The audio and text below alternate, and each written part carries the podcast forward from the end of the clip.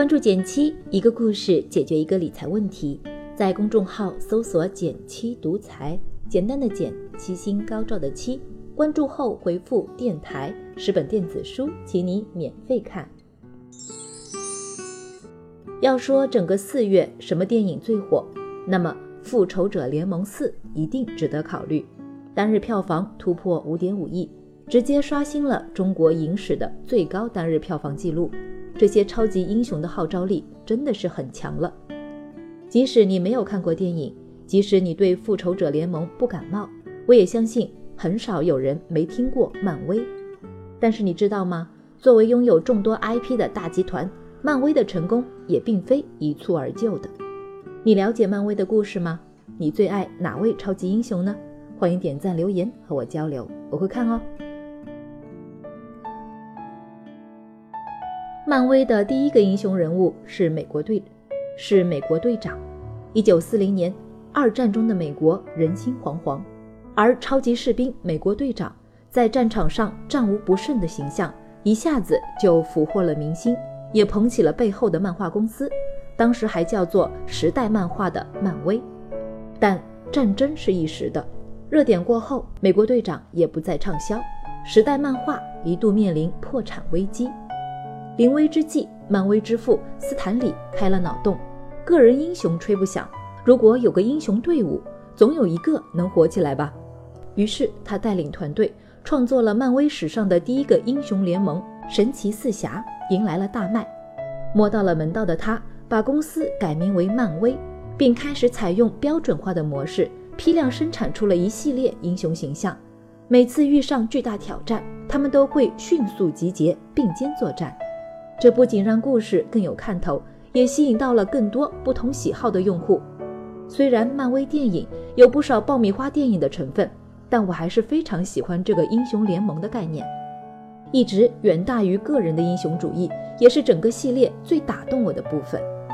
最近在回看这一系列故事时，我忽然有了一个联想：每个人其实也是一支队伍，你可以试着去打造自己的能力联盟。这是什么意思呢？古典老师曾经分享过一个案例，就很典型。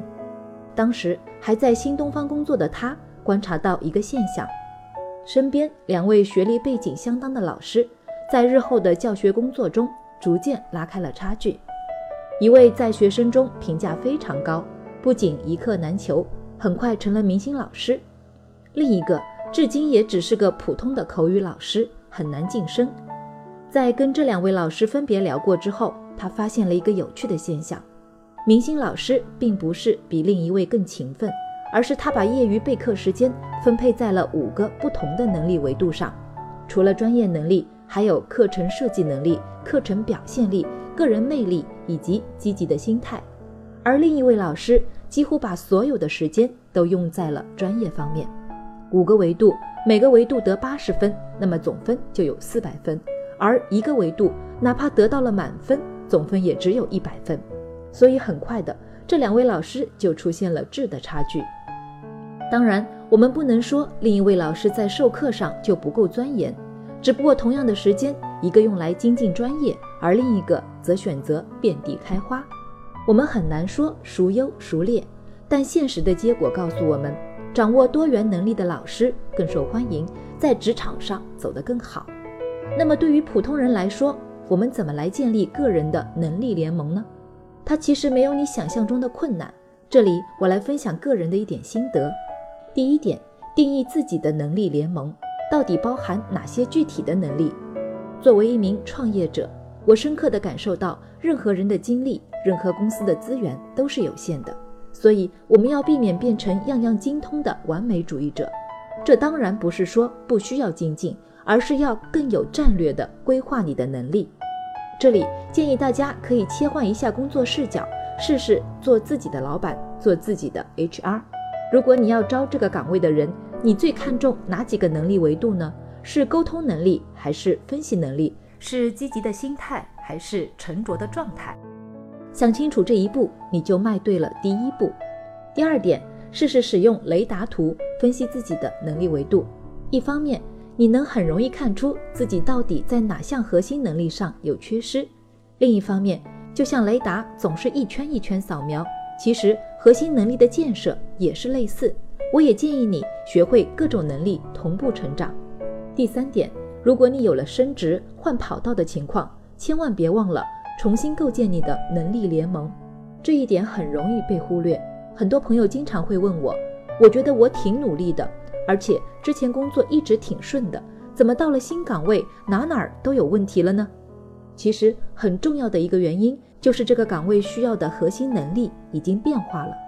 就像超级英雄们面对敌人需要新的装备、新的成员、新的技能，而我们面对新的工作也需要新的想法。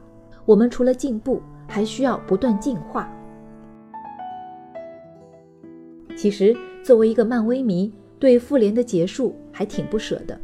记得漫威总裁凯文·费奇写过一句话。英雄亦凡人，但我想改一改，凡人亦能成为英雄。我眼中的超级英雄不在于绝对能力，而是不局限、不放弃，愿意为了相信的事不惜一切代价。好了，今天就到这里啦。右上角订阅电台，我知道明天还会遇见你。